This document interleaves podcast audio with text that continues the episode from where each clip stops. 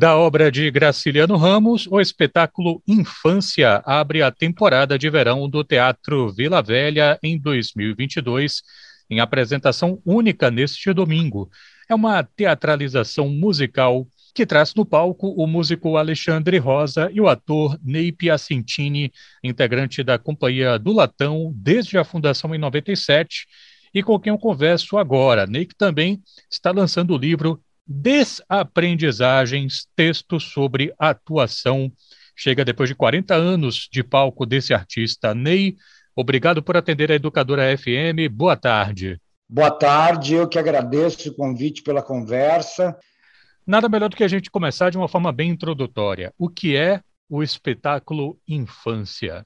Infância é uma adaptação do livro é, homônimo de Graciliano Ramos. É um livro que ele lançou com mais ou menos 45 anos e que ele se reporta à meninice dele, é, desde a mais tenra é, idade como criança até o início da puberdade dele. E nós fizemos recortes desse livro, fizemos uma adaptação. O livro inteiro daria muito tempo de, de, de cena, é, equilibradamente, aliás, nós temos cerca de meia hora de texto e meia hora de música. Então, o espetáculo todo ele tem uma hora, mas a música e a, e a fala, o texto, é, a cena, estão misturados. Não quer dizer que é uma, uma parte dividida da outra. Em conjunto, eles representam uma hora dessa trajetória do Graciliano, dessa dura trajetória da infância dele, da primeira fase da vida dele, que foi marcada por violência familiar, dificuldade de alfabetização e também mudanças é, por algumas cidades do interior de Pernambuco e de Alagoas. A gente optou, né, pelos vários recortes que o livro propõe, a gente fez essa opção de falar da relação dele com a família e falar da relação dele com a educação por, por pensarmos que são dois temas pertinentes à atualidade. A violência familiar é uma coisa que ainda graça muito no nosso, na nossa sociedade e as dificuldades educacionais, eu acho que não é preciso que eu reforce o problema do ensino no país. Reza a lenda, eu não me lembro se, se era o Graciliano que reza a lenda que não gostava de música. Era ele? Era ele mesmo. Essa é uma questão. Eu me perguntei assim, puxa, uma teatralização musical me parecia quase uma provocação contra o homem. Como é que foi isso?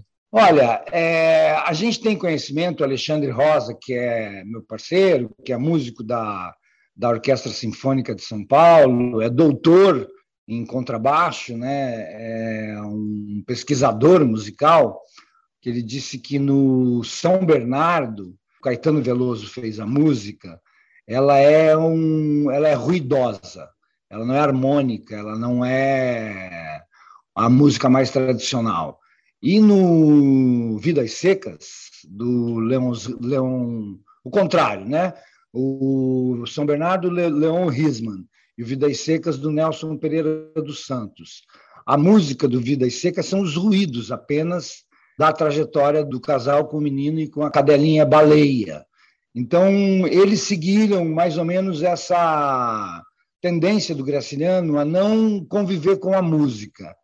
Nós já fizemos uma outra opção que acho que não fere, não, não, não deixamos de ser é, fiéis ao Graciliano, porque é uma música narrativa, é uma música que contribui para a gente contar a história do, do, do garoto Graciliano Ramos.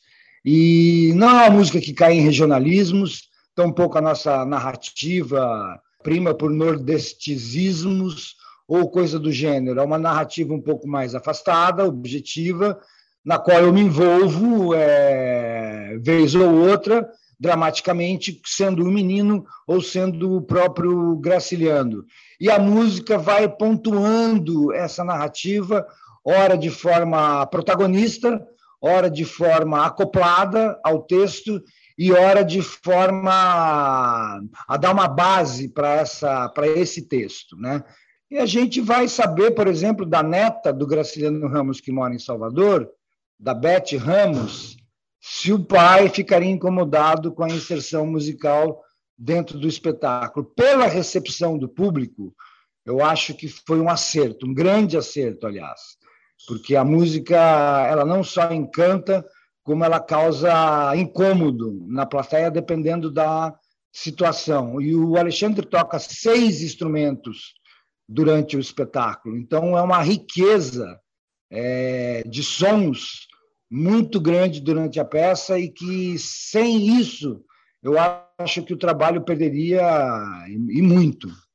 A Orquestra Sinfônica da Bahia fez há pouco tempo, há poucas semanas, um sarau em que reuniu poesia com a música de concerto. E a experiência que fizeram na ocasião foi no sentido de uma pessoa declamar um texto seco, sem acompanhamento musical, e depois mostrar como é que esse texto ficava quando a música entrava.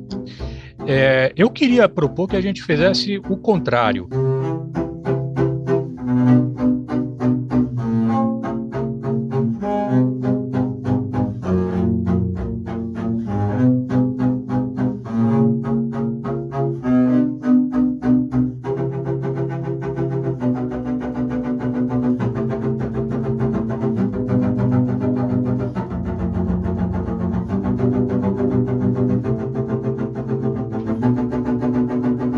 Essa é a música que está no teaser e que está também no começo do, do espetáculo, numa parte inicial. A gente ouviu agora sem o texto. Pois agora vamos ouvir com o próprio Ney Piacentini participando e trazendo as palavras do Graciliano. O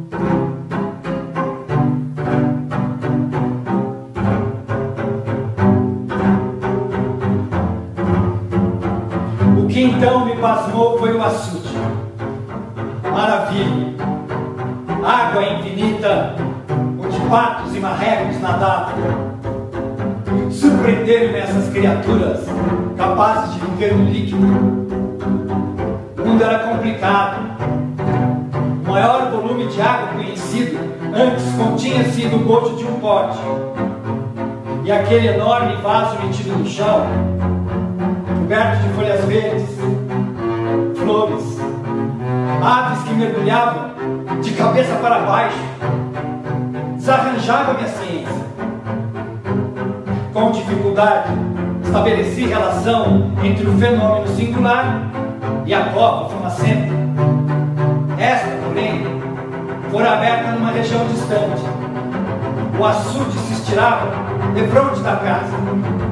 Estava ali, mas tinha caprichos, mudava de lugar. Era uma coisa vagabunda. A pergunta que eu te lanço é como é que você avalia essa, essa ligação entre voz e a música e as possibilidades de expressão que ela provoca? Como é que você vê essa articulação das duas coisas, Ney? Bom, a primeira coisa que a gente evitou foi a ilustração do texto pela música.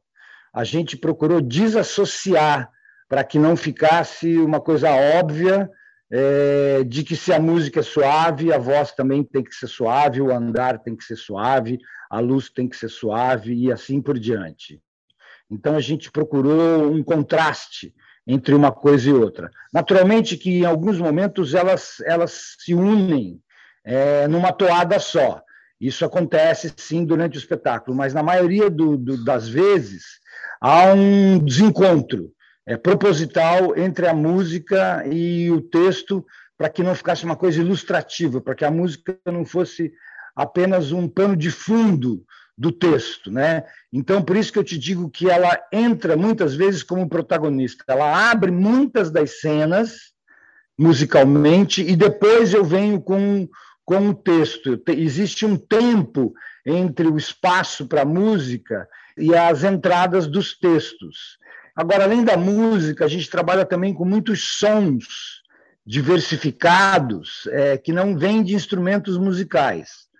Os instrumentos musicais presentes no espetáculo são o contrabaixo, um harmonium é, e um box, que são dois instrumentos indianos de fole, né? o violão, a viola e alguma coisinha, um violino de criança, inclusive, e algumas intervenções sonoras com pequenos objetos, assim, com de percussão, de assobios, de sonorização, por assim dizer. Maravilha. Estou conversando com o Ney Piacentini, ele que ao lado do músico Alexandre Rosa está com o espetáculo Infância em apresentação única neste domingo, Teatro Vila Velha, em Salvador, uma, um espetáculo que é, vem da obra do Graciliano Ramos. Em um comentário seu, Ney, sobre a infância, você avaliou que a brincadeira leva à criatividade. Trazer esse espetáculo em meio a essa celebração que vem acontecendo, né, dos seus 40 anos de palco, é um jeito de você mergulhar mais nessa percepção, Ney? É um jeito de eu retomar, de uma certa forma, a minha infância, que foi muito brincalhona por um lado e muito violenta por outro.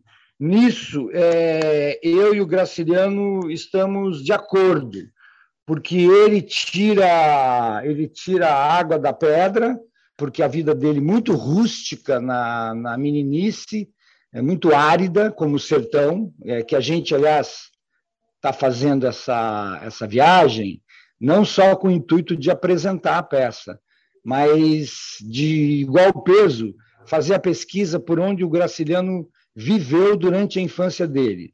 Dessa forma, a gente primeiro passou por Diamantina e Salinas, em Minas Gerais, onde a gente se apresentou. Depois a gente veio a Pernambuco, em Buíque, que foi onde ele viveu dos dois aos sete anos. Fomos a Quebrangulo, onde ele viveu do zero aos dois anos.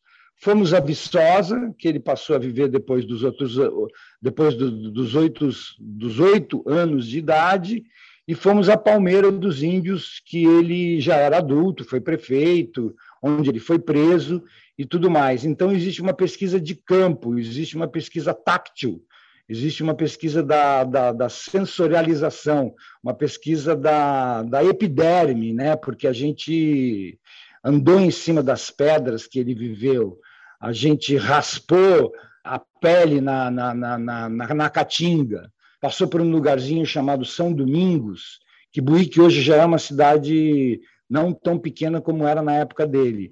E São Domingos, que é ali perto, a caminho do Parque Nacional, onde tem um patrimônio é, de pinturas rupestres e uma cadeia montanhosa muito bonita, por um lugarzinho chamado São Domingos.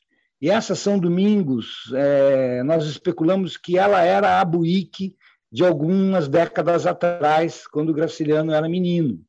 E um lugar é, mais rústico ainda do que Buíque, mais ainda com costumes é, que a gente pode chamar de é, rudimentares, né? As pessoas andando nas carroças, de lado, assim, né? Com, com, com a família em cima da, da, da, da, da carroçazinha, a mulher com um, um guarda-sol, a criança ao lado, cenas que a gente é, leu na, na, no livro e que a gente viu materializada, é, materializadas ali nessa região onde ele passou a, a infância dele. Né? Então, existe um paralelo grande nesse aspecto, e eu, com o tempo, fui me dando conta de que algumas partes do livro coincidem demais com a minha infância. Né? O, a relação dele com o seu pai era uma relação fria, o pai pouco se aproximava dele,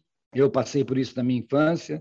O pai surra violentamente ele, tem uma cena do cinturão que ela é, ela é muito carregada de, de, de, de rancor, né? porque ele bate com o cinturão no menino. Né? Eu passei por isso, eu apanhei do meu pai, eu sou, sou, tenho 60 anos, sou de uma geração em que a palmatória, né, em que o cinto, o cinturão era comum dentro das casas, os pais é, educavam os filhos à força, praticamente. Então isso isso me dói muito quando eu faço essa cena. Eu tenho até dificuldade em fazê-la porque eu acho que isso está tá incutido no meu inconsciente mais profundo, e tem também as horas de alívio dele, as horas lúdicas dele, as, as horas em que ele se diverte, que ele é travesso, que ele é moleque, e que eu fui um, um menino muito solto também. Ao passo que tinha em casa não permanentemente, numa fase ou noutra, essa, essa faceta da violência, eu tive muita liberdade para brincar nos arredores e para brincar na cidade onde eu nasci, no interior do Paraná, onde as ruas eram de terra, fazia brincadeiras de, de, de bandas musicais, fazia casinhas em cima das árvores. Tenho esse essa identificação com ele, assim, né? Apesar de ter uma certa objetividade da narrativa da história, né? E, e também um envolvimento emocional, as duas coisas. Eu, eu, eu trabalho nas duas frentes. É, eu me sinto muito próximo dessa narrativa. Eu não tive um momento com meu pai em que ele pegou na minha mão e vamos passear, filho. Pai te ama, pai te quer muito, dá um abraço no seu pai. Esse tipo de expressão que no livro do Graciliano também não existe. Existe uma frase dele que ele fala assim: é, meu velho me mandou buscar um livro que tinha esquecido no quarto. Novidade. Meu pai nunca se dirigia a mim.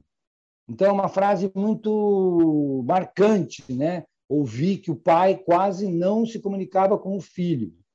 E uma determinada, a uma determinada altura que ele se comunica com o filho, é, justamente na tentativa de leitura de um livro, ele o faz o menino se encanta com isso e depois ele interrompe bruscamente e o garoto diz que foi a decepção maior da vida dele, essa possibilidade de ter um momento de encanto e que ele não mereceria coisa tão boa.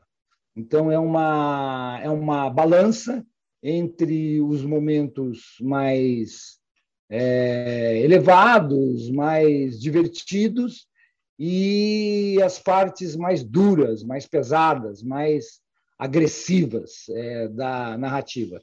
E, e, acabou que se tornou um, um, espetáculo, pelo que a gente eh, se apresentou, é, nessas que cinco, seis vezes que a gente fez a peça, nessa viagem, a gente fez uma pré-estreia em São Paulo, que a gente percebeu uma coisa muito peculiar, que é uma obra popular, porque a gente teve, por exemplo, em Salinas, um público Havia alguns professores do Instituto, mas a maioria era da população da cidade, a população simples da cidade que foi nos ver. E a gente é, tem uma medida que eu acho que ela é muito clara, que depois da peça a gente faz uma conversa, um debate, um, que é um costume nosso. Quem quiser é, e tiver que sair, sai, e quem puder ficar para conversar com a gente, fique à vontade. E ninguém saiu. Na maioria das apresentações, ninguém sai fica quase todo mundo ali para conversa. E depois, quando a peça passa, termina, vem fotografias, conversas mais individuais. Uma pessoa que não teve teve um pouco de vergonha de falar na frente de todo mundo vem falar individualmente. Então, a gente percebeu que crianças, adolescentes, adultos e idosos recebem a peça de forma muito positiva e, e sem distinção de classe não é uma peça sofisticada no sentido de inacessível, no sentido de é, hermética. Né? Eu fiz há algum tempo Machado de Assis e Graciliano Ramos e a receptividade não era a mesma. As pessoas falavam é um trabalho difícil, difícil de executar como ator e difícil de compreender como espectador. É muito bom, mas é necessário ver mais de uma vez para a gente pegar as nuances e as matizes mais requintadas da obra. Já esta é esse trabalho com o Graciliano não. Ele é acessível a todas as idades e a todos os públicos. Isso nos deixa muito, muito, muito contentes. Em Palmeiras dos Índios a gente apresentou ao ar livre. Né? Então os garis da praça vieram ver, os ambulantes da praça vieram ver por curiosidade, por ter luminosidade naquele espaço e ficaram e viram a peça toda. É uma maestria do Graciliano Ramos escrever tão bem e ser tão acessível. Eu devo supor que você e Alexandre vão manter o espetáculo pelo menos em temporada pelo menos até outubro, Ney, quando o homem completa 130 anos de nascimento? É, a gente pretende fazer uma temporada agora em São Paulo, ainda no primeiro semestre, que seria temporada de estreia mesmo, né? Porque essas apresentações é, em viagem a gente vem considerando como pré-estreias, e depois retomá-la Logo em seguida, talvez em horários alternativos, nos dias de semana e não nos finais de semana, e no segundo semestre, sim, batê-la mais ainda. Em Maceió, para nossa surpresa, um dos diretores da Escola Técnica de Artes, que estava presente na peça, em meio ao debate, fez uma proposta para a gente voltar para cá, exatamente na semana que o Graciliano completa 130 anos de nascimento. E nós faríamos um trabalho aqui com o pessoal, os alunos e os professores da, da, da escola de, de, de artes cênicas, é, e propusemos até um material para trabalhar, que é o livro Viventes das Alagoas, do próprio Graciliano, que é uma junção de crônicas muito divertidas, é, muito interessantes, onde ele descreve as figuras humanas da região de forma muito detalhada, muito minuciosa e muito curiosa. Mas, com certeza, a gente pretende ficar com essa peça por muito tempo em cartaz. Existem muitas possibilidades. Pode fazer vespertino. Aí, em Salvador, vai ser às 16 horas o espetáculo.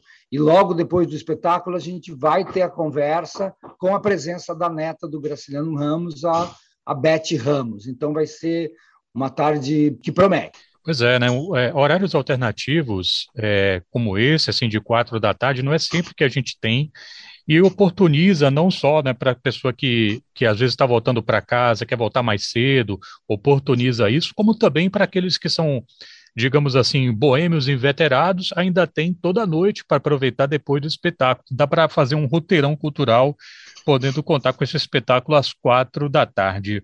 Ney, o espetáculo não é a única coisa que você vem fazer aqui, você vai lançar também o seu livro.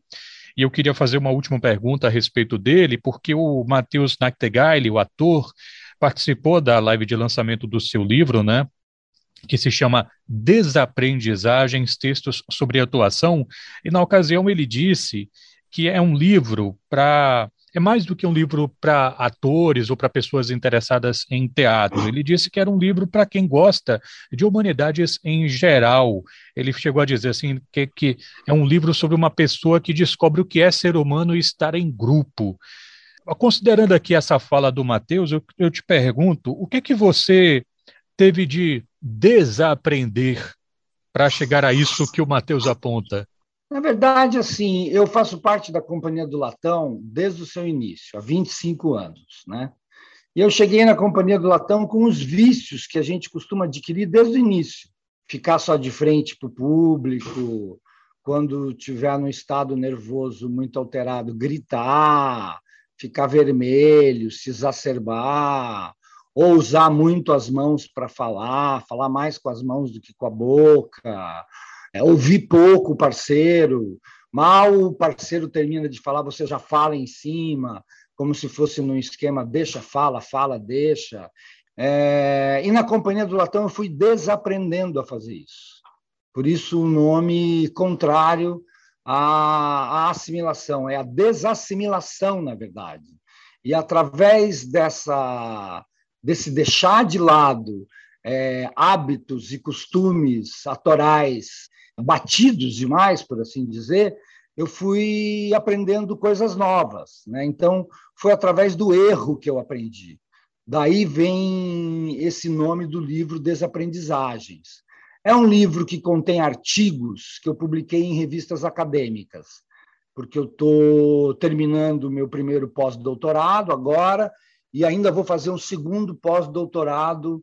Então, eu tenho uma faceta como, como professor e como pesquisador. Né? Então, sou um ator, sou um escritor de livros sobre atuação, interpretação, é, e sou um pesquisador de teatro, principalmente na área da atuação. Esse meu primeiro pós-doutorado é sobre a história da atuação no Brasil, que eu pego desde os jesuítas e venho até o final do século XX. E o próximo pós-doutorado é a atuação no século XXI, que pega a questão de gênero, de etnia, de, do feminismo, por exemplo, da sexualidade trans, LGBTQI, da performance, enfim, dessas novas é, maneiras de se relacionar com o público que não propriamente a metamorfose do ator em personagens. Os personagens ficam em segundo plano e a própria pessoa está à frente disso, muitas vezes falando de si, a autoficção, como é dita, partir da sua própria vida, da sua própria experiência, para trocar relações com o público das formas mais inusitadas. Não existe parâmetros suficientes para enquadrar é, a ação performativa nos tempos é, que correm. Né? Então, o livro ele trata de como é, certos processos da Companhia do Latão foram feitos com algumas particularidades, né? com a descrição de, de, de determinados erros e como eles foram reavaliados, e eu me conscientizei de que existiam outras formas de atuar que não aquela que eu fazia antes de entrar na, na Companhia do Latão, que era muito exteriorizada. Eu passei a ser um ator um pouco mais introspectivo. Isso também contribuiu para isso o Eugênio Kuznet, que é o grande divulgador de Stanislavski no Brasil. O meu mestrado foi sobre ele. O meu, e eu lancei um livro, Eugênio Kuznet, do ator ao professor. O segundo livro foi O Ator Dialético, é, que é uma pesquisa da própria Companhia do Latão, que é a junção entre Brecht e Stanislavski no campo da representação, da interpretação, não na da dramaturgia, não da encenação, não dos outros elementos da cena, mas mais direcionado à atuação em si, e ainda produzi um outro livro que é uma comemoração dos 150 anos é, de nascimento do Stanislavski. Fizemos uma série de palestras com convidados internacionais e nacionais para rever a obra do Stanislavski à luz dos dias atuais. Né? Então, tudo isso me fez me transformar num, num ator que hoje está fazendo um trabalho sem direção, né? que pode é, entrar em palco com uma certa tranquilidade e fazer as coisas sem muito esforço, é, se utilizando da bagagem intuitiva e cumulativa que adquiriu em mais de 40 anos de profissão, em mais de 60 peças de teatro. Né? Então, eu não me preocupo muito em atuar, em demonstrar virtuose da minha interpretação, em ser um ator é, de alta categoria ou coisa do gênero. Eu, eu, eu, eu narro a peça, eu narro o texto, eu faço uma coisinha aqui, outra ali, uma brincadeirinha, vou descobrindo coisinhas dia a dia, vamos acrescentando um elementozinho ou outro. É, tem uma característica na peça que os objetos se transformam em outros objetos o tempo todo. Esse foi um ponto de virada nos ensaios. A gente percebeu que os instrumentos musicais poderiam ser tratados como figuras humanas. O violão, por exemplo, o pai, a viola, a mãe, o contrabaixo, a irmã mais alta, o violino a recém-nascida e assim por diante. A gente aí se deu conta de que não precisaríamos de cenário, que os próprios objetos que a gente tinha em cena seriam representativos das outras instâncias da peça. Essa Entendi. foi uma descoberta, uma, uma pequena invenção da nossa parte que fez com que a gente pudesse hoje andar pelo Brasil dentro de um carro só, com tudo é, alojado dentro desse automóvel com o qual a gente vem circulando nessa turnê. Queria agradecer muitíssimo aqui pela gentileza do ator Ney Piacentini, ele que vai dividir o palco neste domingo às quatro da tarde com o músico Alexandre Rosa. Vão trazer o espetáculo Infância da obra do Graciliano Ramos. Ney, muito obrigado pela gentileza de falar educadora. Bom espetáculo, saúde para você e para os seus. Eu agradeço muitíssimo a entrevista, foi um prazer conversar com você e desejo que seus ouvintes tenham um bom 2022, que apareçam no Vila Velha domingo às 16 horas para conferir infância que a gente aposta muito que as pessoas vão absorver esse trabalho com uma afetividade e com uma disponibilidade muito grande.